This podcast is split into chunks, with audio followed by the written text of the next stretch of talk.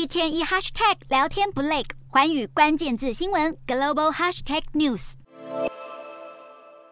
美国二零二一年一月六日发生的国会大厦暴动事件震惊各界，众议院成立的调查委员会十三日举行投票，九名成员一致同意要对前总统川普发出传票。强制要求他出席作证。调查委员会指出，川普试图颠覆2020年的选举结果，即便他明确知道自己已经落选，种种证据都指向他就是暴动发生的中心人物。这段对话录音是川普的心腹、前政治顾问班农在投票前说的。他当时还警告，如果拜登胜选，川普准备做出疯狂的大事。川普先前曾质疑，为何委员会在几个月前没有要求自己亲自作证？如今委员会正式发出传唤，意味着调查将大幅升级。如果川普拒绝遵守，很可能会面临刑事诉讼与监禁。